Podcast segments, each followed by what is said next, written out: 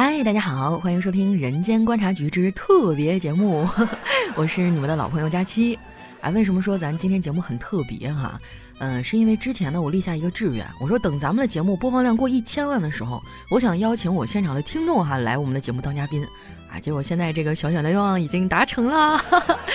今天呢，我们将会邀请到第一位哈来自粉丝当中的朋友来做我们的嘉宾哈，和大家分享他的生活。嗯，为什么选他呢？因为他的职业啊是一个在我童年的时候给我留下巨大心理阴影的职业。猜到是什么了吗？没错，就是英语老师。所以我现在感觉，哎呀，太扬眉吐气了。小时候他虐我，今天在节目里我非要虐他一顿不可。那接下来时间啊，欢迎一下我们今天的嘉宾哈啊，齐心老师，Hello，佳琪你好，呃，大家好，我叫齐心。非常荣幸能够呃受佳期的邀请，作为第一个粉丝呃来录佳期的节目啊，很高兴。老师您放开一点，不用这么紧张。我们正式录制之前，您不是挺能说的吗？啊，那今天还有第二重的特别是什么呢？呃，我们同样还邀请了一位哈，是在我们节目当中啊，群众基础非常好，呼声特别高的一个朋友。你们猜猜他是谁？啊，没错，就是丸子。他是死活哭着喊着自己要上来的，那个跟大家打声招呼。嗨，大家好，我是丸子。我之所以哭着喊着上节目，是要澄清一个事儿，就是我的体重没有一百五，其实是一百六。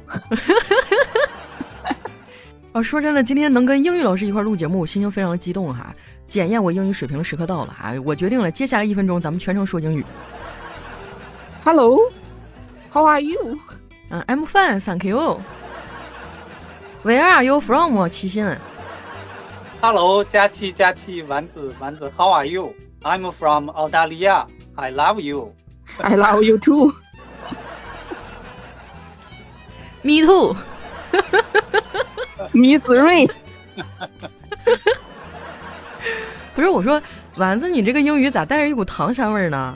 因为我的启蒙是赵丽蓉啊，就是 Welcome to 高山屯儿。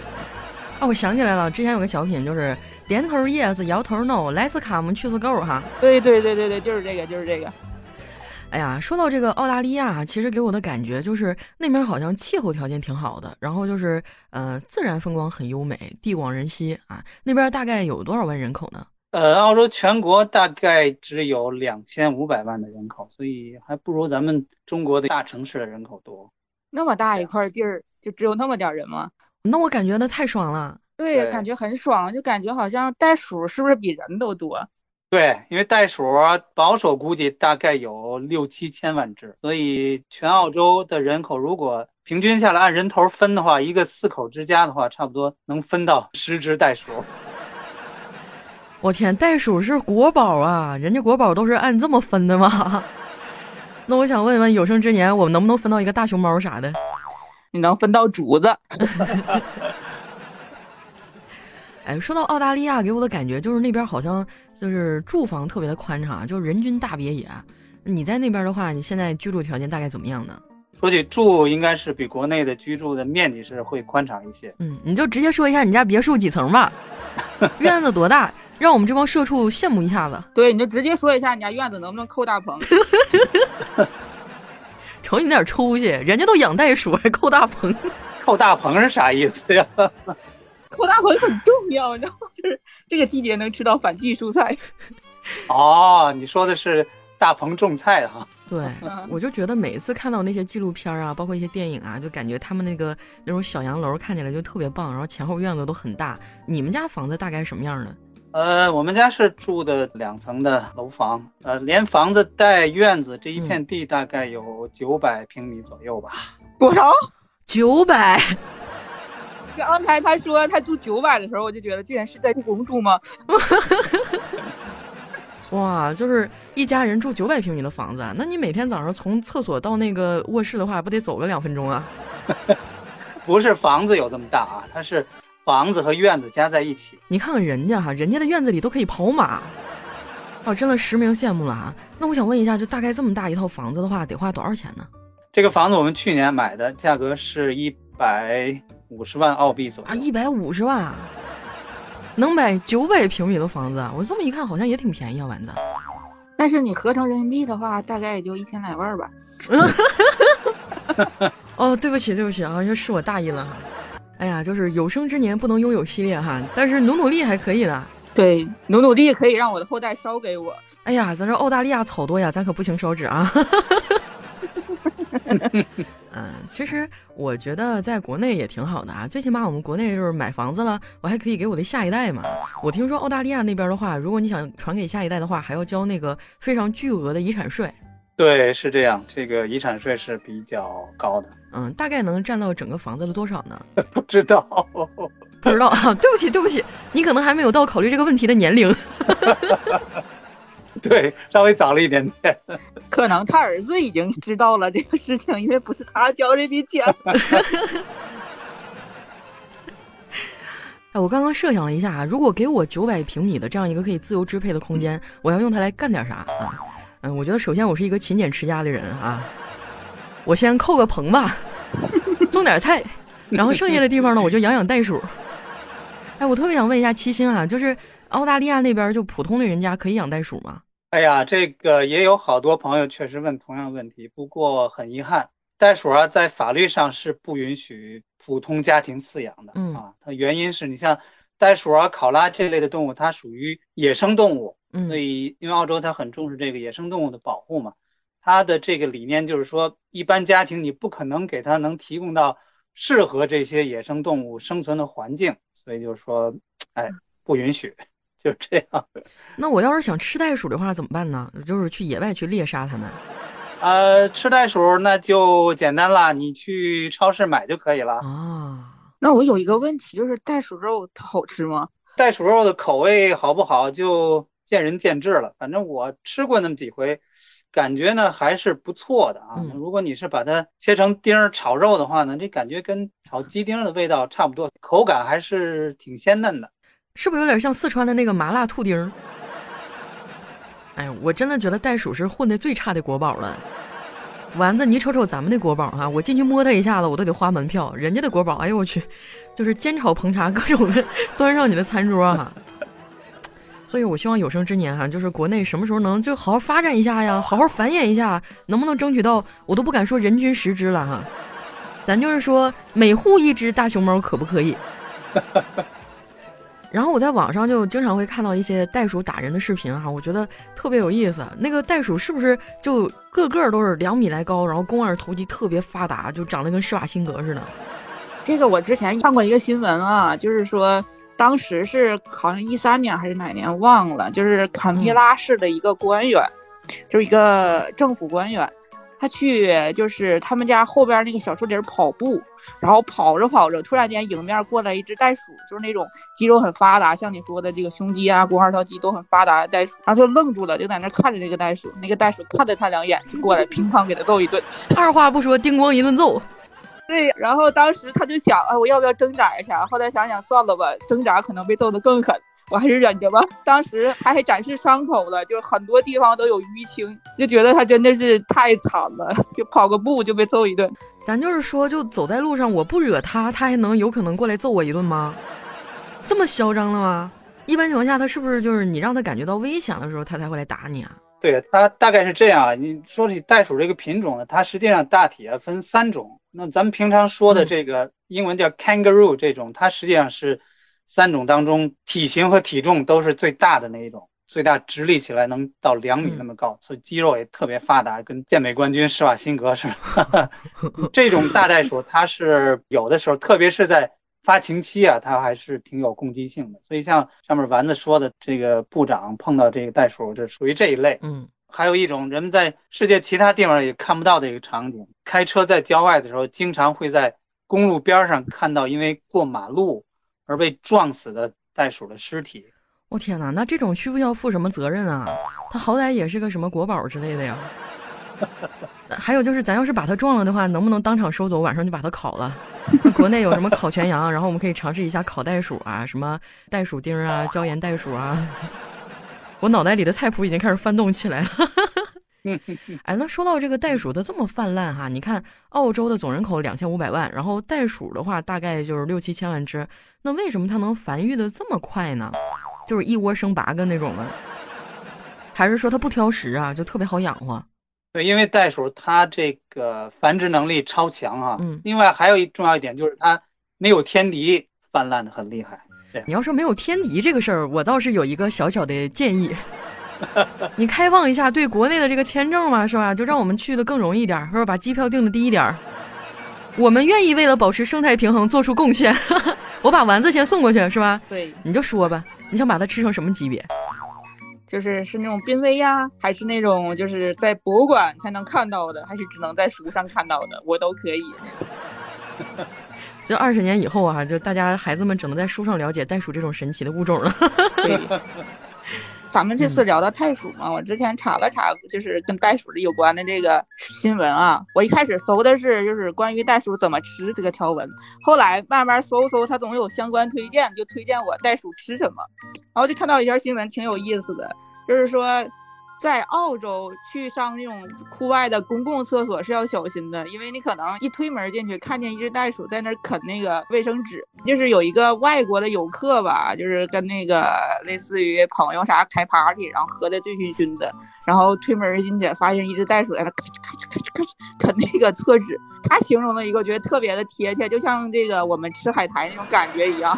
不是你说完这个事儿以后，我脑海中突然就有画面了啊，就一个袋鼠在那啃厕纸，像吃海苔一样。对，你让我以后怎么面对海苔？然后我还有一个问题，那袋鼠它能分辨哪些厕纸是用过的，哪些是没用过的吗？这 这个就有点味道了。有没有一种可能，就是用过的属于另一种口味的海苔？这个问题口味太重了。不行了，这话题再进行下去，我晚饭吃不下去了。多好，有利于减肥。我为你的减肥事业做出了突出的贡献，是不是应该涨点工资？你可拉倒吧！咱就是说到澳洲那边哈，其实我们以往国人固有的观念哈，就是西方人他们在厨艺这方面多多少少是差点事儿啊。咱刚刚提到了袋鼠肉怎么吃哈，那我想问一下，就是澳洲你去了这么多年，你觉得那边还有什么美食吗？因为澳洲它的畜牧业特别发达，所以这个牛羊肉的肉质口感还特别好。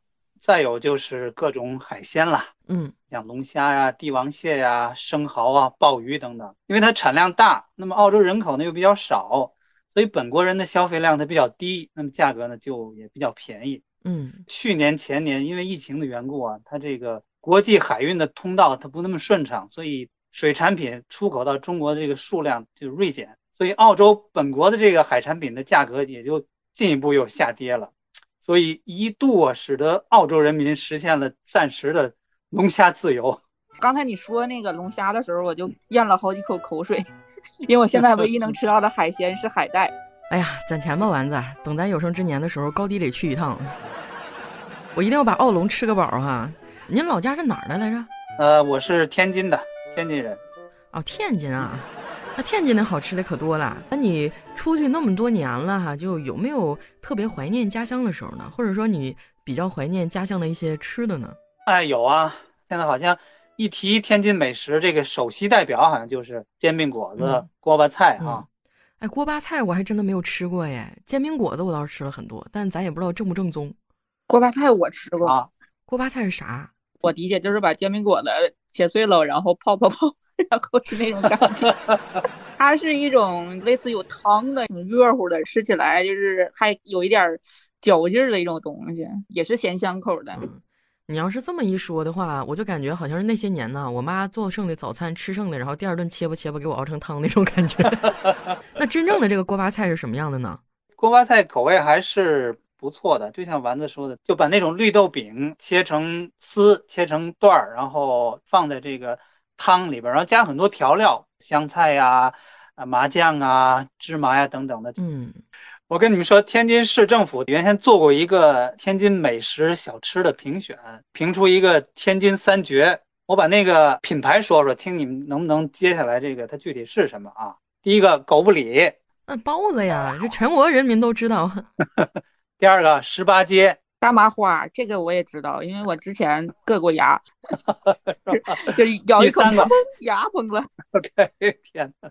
第三个耳朵眼儿，炸糕这个我知道，我妈爱吃，就是它那个里边有那个红豆的那个馅儿，咬起来就是外边是酥的，里边是糯的，然后还是那种甜的，然后又很香的一种口感，就是属于一种特别好吃的一个小吃吧，我觉得。我的天啊，这个真的是地域优势啊！唐山离天津比较近是吧？对对对，专业专业。我觉得哈尔滨人民都没有吃过，它为什么叫耳朵眼儿？应该是它最早出产的时候是在那个耳朵眼胡同里边卖的，所以啊，我还以为是一边掏耳朵眼一边炸，说哎呀这个东西真好吃，好吃的我直接掏耳朵眼。我跟你说这个天津三绝啊，你说我的个人喜好，这个狗不理包子我已经把它排除在外了，因为什么？它其实就是个传统的这个肉馅包子，它也没什么特色，可贵了。对啊，这个包子东西，它解放前很多人可能都吃不饱饭的时候，这肉包子肯定是个好东西。但是你现在时间的推移，它就不算什么了。但是因为它名气太响了，所以它还一直在这个美食榜上它霸榜。而且就像你说的，你去它这个门店吃的话，价格特别宰人。嗯，那那个耳朵眼炸糕我能不能吃得起啊？就是咱这个工薪水平。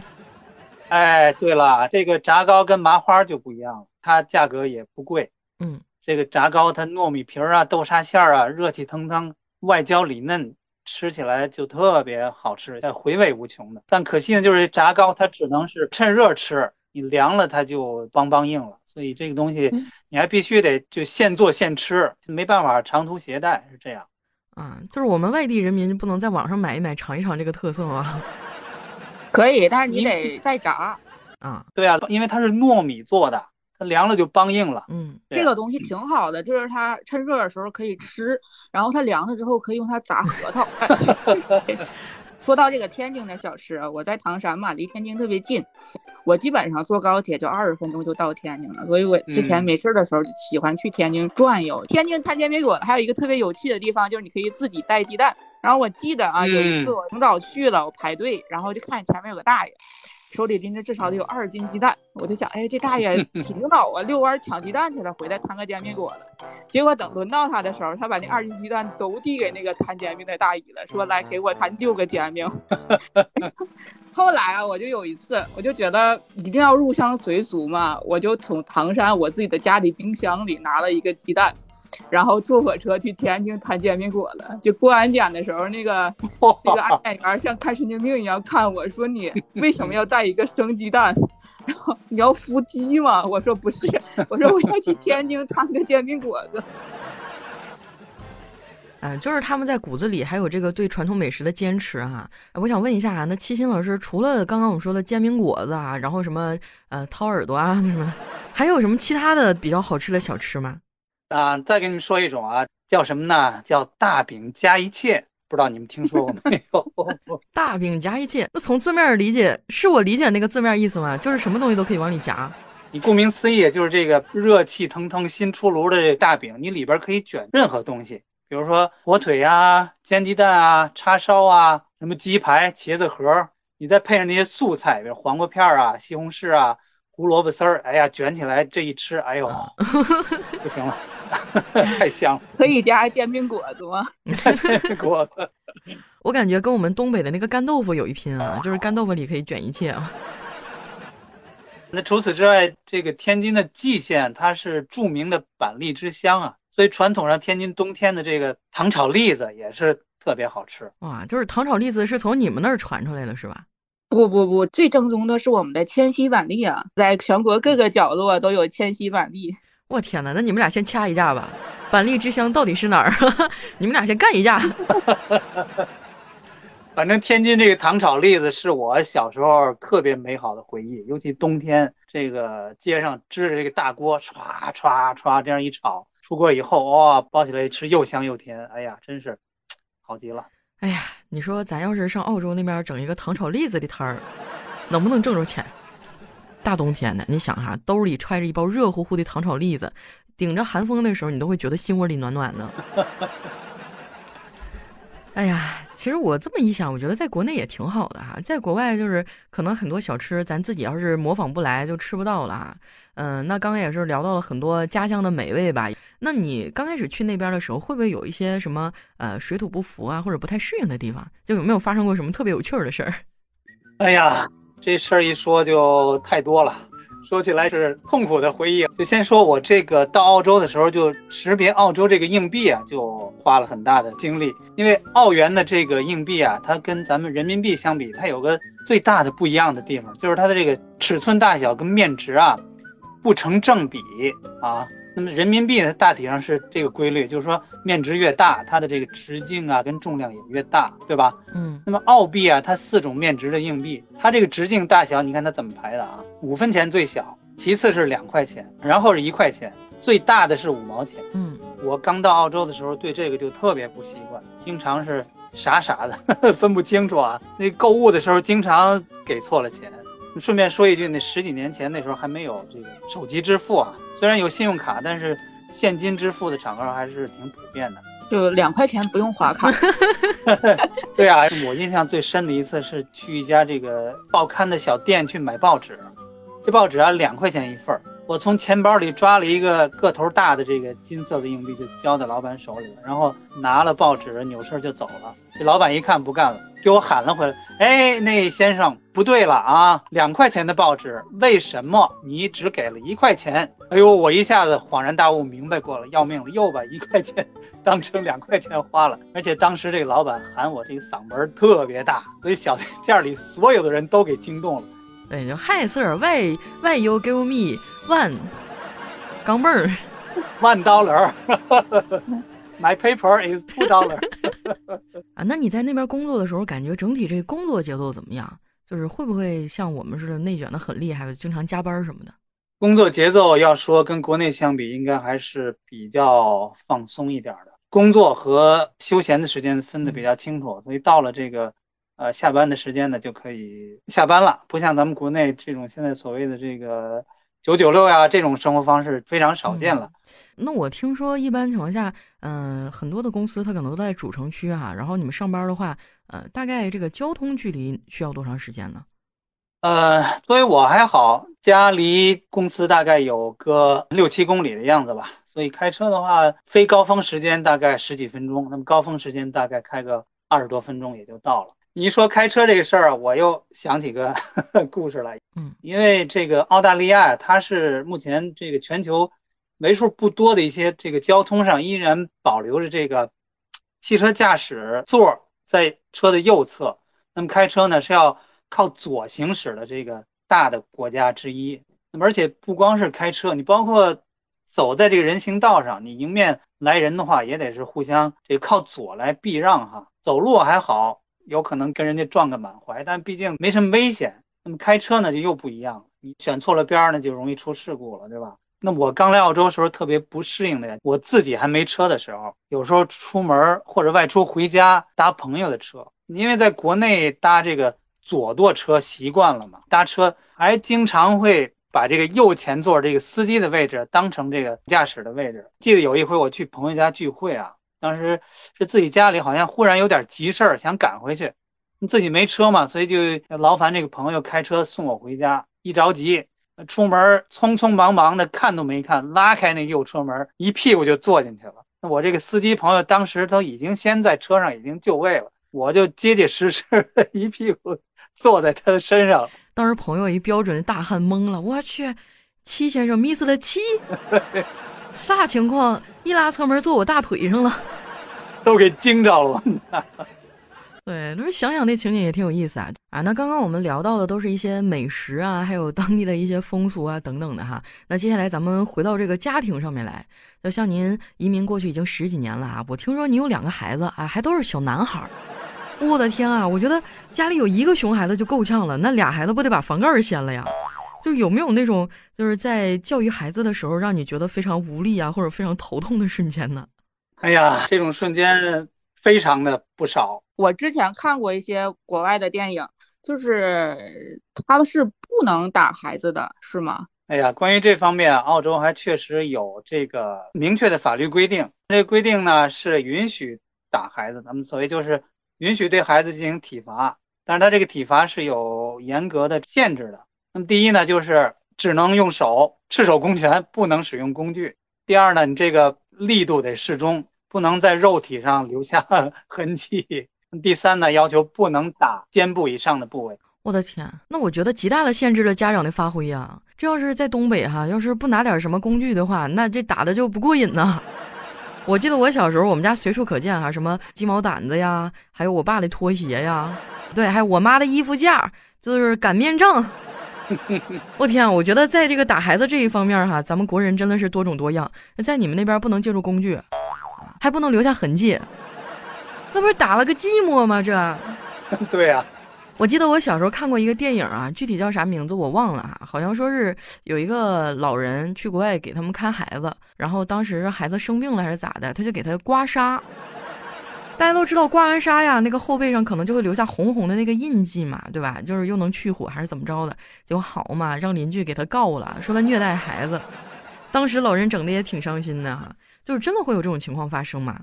啊，有啊，我这有一个朋友在学校。开家长会嘛，跟老师聊天的时候，聊着聊着就一不小心把自己打孩子这事儿给吐露出去了。老师大致了解了一下情况，然后随即就报警了。然后我这个朋友随后就收到警察的这个警告信，说第一次是警告啊，不能随便打孩子啊。第二，以后这个再有这种情况就要采取更严厉的措施了。我天哪，我自己下了崽儿，我揍一顿还得严厉措施，能有多严厉啊？就逮起来了。那根据你严重程度罚款呀，是这个入狱呢，都有可能啊。我天，还有入狱这个环节，这有点厉害啊。那有没有那种熊孩子淘气了，然后挨揍了以后自己去报警的？呃，这个确实也有。所以家长打孩子就特别的小心，尤其像你说的这种，他孩子自己知道家长不允许随便打我，所以在没打之前，孩子就会警告这个家长：你不要打，打的话我就要报警了。你要是说到这儿的话，我觉得我教你一办法吧。我小的时候，我妈有一种体罚方式哈，就是拧大腿里子。你有没有被拧过？就是大腿内侧最嫩的那一块肉哈，我妈就会咔掐起来，然后抻出来挺老长，原地一拧劲儿，我去那疼痛的感觉。最重要的是啊，它还不会留下什么痕迹啊，顶多就是稍微有一点紫。关键是这个部位呢，别人还看不着。哎，仅以此法送给我们在国外的朋友哈，如果实在是恨得牙痒了，你可以拧他大腿里子。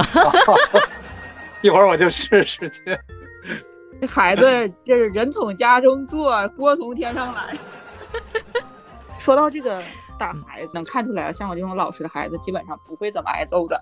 就是我也不上树掏鸟窝，也我也不掐河摸鱼啥的。你在这点的谁呢？你？你是不是在影射我？没有没有，不敢不敢不敢。然后就是之前我就被我姥姥揍过一回，就是吃了有文化的亏，你知道吗？就是我小时候，我爸就是总没事就喜欢给我讲故事啊。那天他给我讲了一个成语故事，叫做拔苗助长，就是说就是拔起来，然后这个东西就不长了嘛。但是我那时候的认知能理解能力只能理解到这个东西可以往上拔。然后我姥那时候就是种了一些就是辣椒或者啥的院子里，然后我就去实践了，我就把他那个辣椒秧子都给拔起来了。然后我姥当时就特别的生气，就是觉得，哎呀，这孩子怎么能这样？就是他基本上属于小半年的劳动成果了，然后就给我揍了一顿。揍完了之后，他又觉得，哎呀，过意不去，因为是我的处女揍嘛，还得纪念一下子。然后他就 又给我做点好吃的庆祝了一下。然后我当时就特别懵，我就想，刮一顿揍，我还能吃好吃的啊？然后你就把幼小的目光又瞄向了你姥的另一片院子，啊，这个苞米是不是也应该帮他拔一拔呢？对这个水萝卜是不是也得拔一拔？这个豆角秧看起来好像能值几个荷包蛋的样子。那你能长到今天这个身材，也着实是你们家条件也应该是不错。这么霍霍还能吃饱呢？啊，那刚刚我们聊到说，呃，国外的一些对孩子的教育可能跟咱们不太一样哈。哎，那你们平时在家里的时候跟孩子说中文吗？还是说也会去优先教他英语呢？我们在家是跟孩子说中文的，嗯，但是呢，这个澳洲华人家庭目前中文的普遍的情况呢是这样，就是说他们中文的听力理解能力还是可以，因为从小就听父母说中文嘛，但是口语就比较吃力了。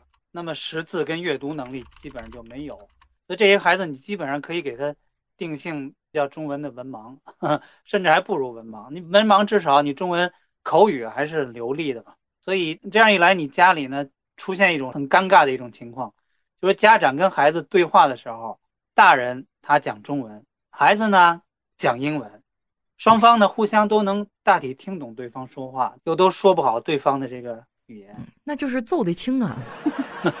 我小的时候不好好学英语哈，我妈就削我，然后削两顿以后，基本上我也能跟她进行简单的对话了。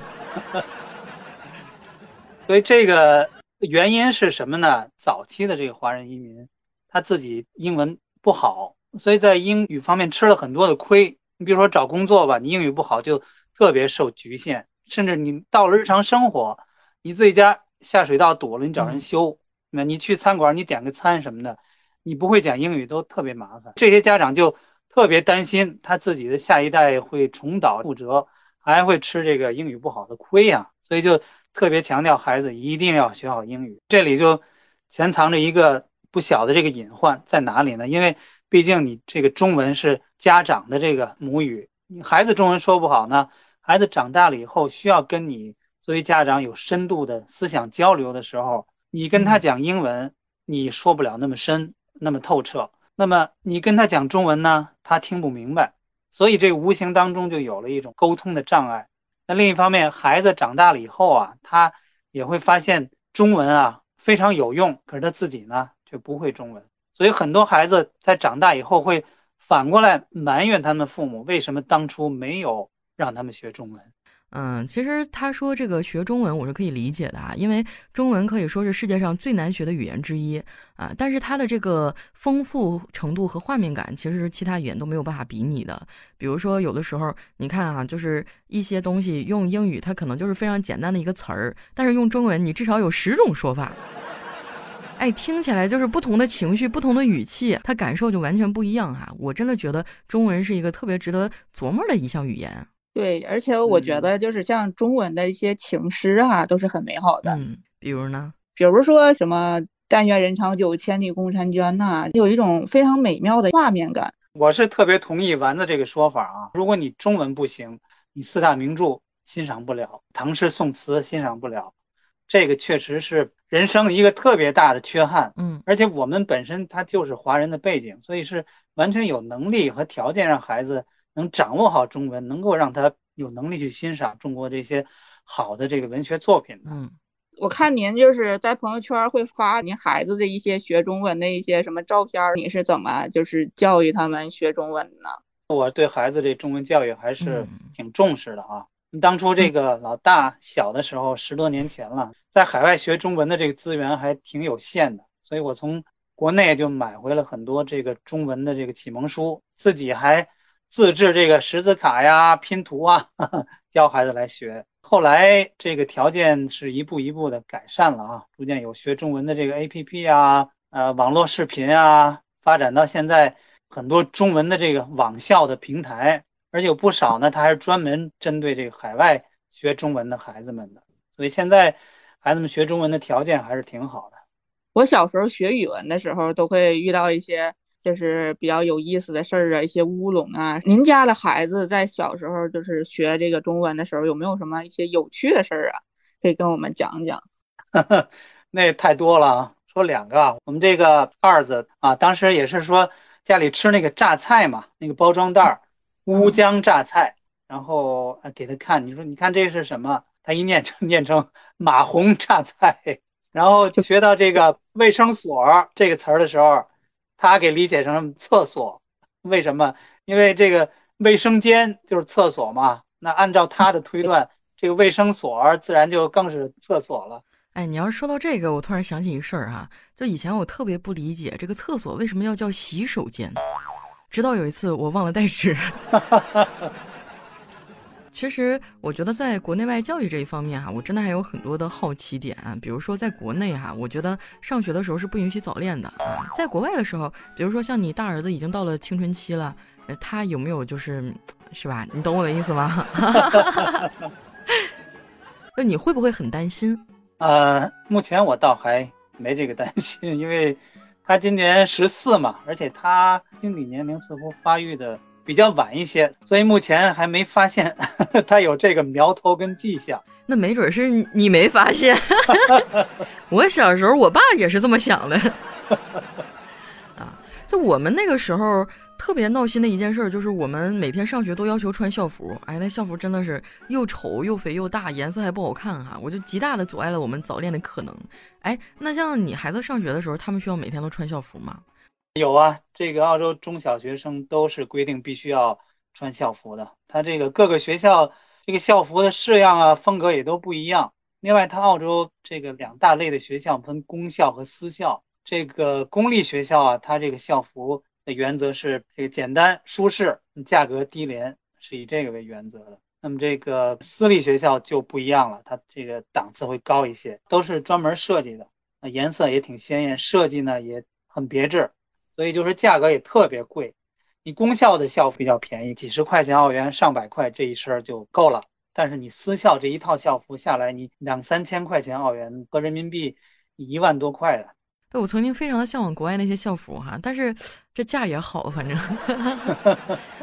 其实穿校服也有很多的好处哈，首先就是比较简单嘛，就不用想每天给孩子穿什么衣服呀，就不用去选择了。还有就是，呃，它装束比较平等嘛，也避免了孩子小的时候可能会有那种攀比的风气哈。呃，就是我觉得它还是挺好的，因为每个孩子的家庭条件不一样啊，但是可能呃这样的话，在装束上整齐划一，就避免会在心理上产生一些落差感。但是在澳洲呢，虽然是说要求孩子们必须要穿校服，但是这个学校。他有时候也会考虑到孩子们这个活泼好动这个天性，嗯，所以学校呢会规定一些临时的所谓自由着装日，甚至呢是睡衣日。那么这个睡衣日呢就更有意思了，孩子们在规定的这个日子里，你穿着睡衣去上学，所以这种活动给孩子们带来很多的乐趣，就是可以在学校课堂上睡觉了，是吗？穿着睡衣上学，睡觉。我今天穿的睡衣，我今天就要在这儿睡。就睡着睡着就发现，哎呀，嗯，就好像回到了家里一样，然后就把自己的衣服扒了。皇帝的新装了吗？嗯，就是在过去哈，我从一些影视作品当中所了解的感觉，国外的孩子好像是更注重一些什么素质教育啊，就不像咱们呃国内的孩子那么内卷啊。那在这个学习环境还有氛围这方面，大概您那边是什么样子呢？就也像我们这样卷的这么厉害吗？也会去给孩子报什么补习班吗？哎呀，也是有啊。但是也分是哪一类的家庭，当地家庭的孩子呢，有相当一部分实际上是对这个补习啊什么的，是不会很看重的，因为不一定非得让孩子考一个什么好成绩啊，将来考个什么好的专业呀。你孩子不愿意学习的话，将来中学毕业以后上一个技校啊，哪怕你是去学一个电工或者水暖工，甚至砌墙的这个泥瓦工，收入都是相当不错的。这些工作。那么就能够足够保证你将来有一个挺不错的生活。但是呢，毕竟你作为华人家庭，这个文化的传统和心态来说呢，呃，他们也都希望孩子能够出人头地，或者至少说能有一个体面的工作和一定的这个社会地位吧。光仅仅是有一个好的收入呢就不够了。就是说，家长都已经出国了，还是想要孩子考事业单位和公务员，是吗？也未必是事业单位、公务员了。顶尖的，你像这个医生啊、律师啊，这是很多华人家庭他让孩子去追求这么一个职业。华人毕竟在当地，他属于少数民族这个族群嘛，你这个社会资源是相对缺乏，所以你最稳妥、最保险的啊，能让孩子将来能有个体面的工作和这个社会地位的方式呢，就是通过让他能够有好的学习成绩啊，能上好的中学。将来上个好的大学，学个顶尖的专业，这样将来在这方面能够有比较好的这个收获。所以，这个作为华人来说，上这个辅导班的这个情况也是非常普遍的啊。果真内卷真是不分国界啊，就是呃，都是卷那一波人。我现在真的就是很羡慕哈，就那些有很多的人，他们从小学习好嘛，然后长大以后能说一口流利的英语。对于我来说，这是我一个非常大的遗憾哈。哎，我想问一下戚老师，就像我们这个岁数再去学英语还来得及吗？那来得及啊，那你才多年轻啊，有机会咱们多交流，嗯，多对话了。那你能不能就是把你平时教课的一些内容也发到喜马拉雅上呢，让我们大家去听一听？哎呀，没问题，确实是有这个想法，因为在澳洲教了。呃，十几年的英文了嘛，特别想把自己这个这么多年来教学的这个经验也好啊，体会也好，分享给大家。嗯，我们也不想听什么经验，我们主要就是想听点技巧，就是如何让我们快速的记单词啊啊，如何让我们迅速的通过各种考试啊这种啊。啊，那您账号的名字是什么呢？大家可以去关注一波哈。好啊，我的账号的名字叫瑞斌英语，啊，瑞雪兆丰年的瑞，五彩缤纷的缤，瑞斌英语，所以 欢迎大家去围观啊。如果说你们也想学学英语啊，或者是提升一下自己呢，可以关注一下我们戚老师的这个账号哈，瑞雪兆丰年的瑞啊，五彩缤纷的缤啊，就大概意思就是说，你自从听了我们的课呀，你的生活就可以变得五彩缤纷的。那今天也是聊了很多啊，非常感谢戚老师啊啊！其实我觉得关于一些风俗啊、文化等等一些东西呢，就短短几十分钟根本就聊不到那么透。但是呢，今天也是我们做的第一次尝试啊，第一次尝试在我们的听众里面去寻找嘉宾。可能在听感上呢，不像以往那么搞笑哈，但是我真的我特别希望能够有这样的一个场合，能让我跟我的听众们面对面去聊一聊你们的生活，嗯，所以后续大家如果说有想参与我们节目的朋友啊，你可以给我发私信啊，或者在微博上啊去找我呀，呃，咱们来聊一聊发生在你们身上的故事啊。我觉得我身上的故事基本上都已经聊完了，我再自曝其短，我从小到大干过那点缺德事儿，就已经全中国人民都知道了。今天我们这个节目确实是没有往常那么欢乐啊，我们也在磨合当中，但还是非常的感谢戚老师哈，今天给我们带来了很多的这个干货啊，谢谢戚老师，谢谢谢谢佳期，谢谢丸子，今天特别高兴能有机会在这儿跟大伙儿聊聊澳洲那些事儿哈，呃，那么大家对澳洲的问题也好，是学英语的问题也好，可以尽管跟我联系啊，通过喜马拉雅啊跟我联系。只要我知道的，都会非常高兴的给大家来解答。谢谢齐老师啊，我今天确实了解到了一些之前想知道的一些问题啊。我今天也是第一次录节目啊，我也挺紧张的。我直到现在也非常的紧张。我扣你二百块钱工资，你就不紧张了？你就只剩愤怒了？我现在已经不紧张了，我现在已经开始哭了。总之，今天可能并不是一期非常完美的节目哈，但是我觉得今天对于我们来说都是一次勇敢的尝试。我也欢迎更多的小伙伴们能加入到我们的节目当中哈，或者你们想要听到什么样的话题，你可以留在我们节目的下方哈，我就按照你们的标准去找嘉宾，好不好？那今天节目就先到这儿了哈，我是佳期，那感谢丸子，感谢戚老师啊，我们今天就先这样，好，谢谢，再见，嗯，拜拜。